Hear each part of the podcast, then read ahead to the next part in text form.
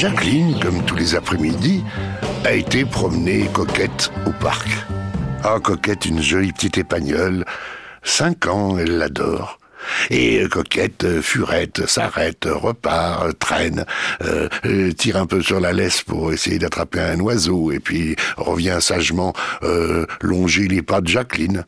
Et puis à un moment, Jacqueline, qui regardait massif de fleurs, a senti la, la laisse se, tendre, elle, s'est tournée. Ah Coquette était attirée par un magnifique labrador noir. Alors elle a souri au propriétaire du Labrador, qui tenait aussi le chien en laisse. Ah, ils sont salués, ils ont laissé les deux autres sornifler un peu, qu'ils avaient l'air de se plaire.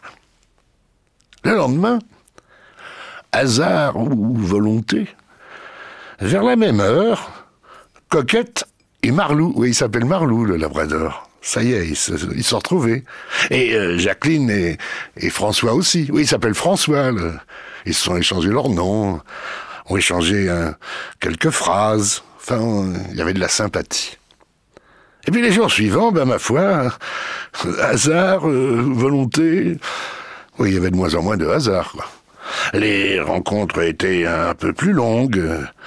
François était veuf, 54 ans. Jacqueline divorcée, 48 ans. Et puis ils sont amusés de goûts communs, de... Au bout de quelques jours, Jacqueline a invité euh, François à boire le thé après la promenade. C'était très agréable. Et euh, Jacqueline était accrochée au point qu'elle a téléphoné à Pauline, sa fille, elle lui a raconté, tu sais, j'ai rencontré un homme charmant, tout à fait. Un très amusant. Oui, oui, il est le pauvre. Oui, depuis quelques années. Enfin, elle n'a pas caché qu'elle le reverrait.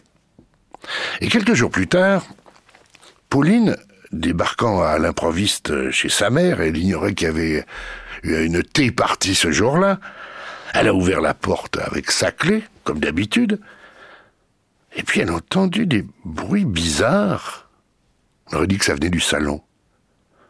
Elle a été au salon et a découvert stupéfaite un spectacle obscène. Marlou couvait avec acharnement coquette, qu'avait l'air de bien aimer ça.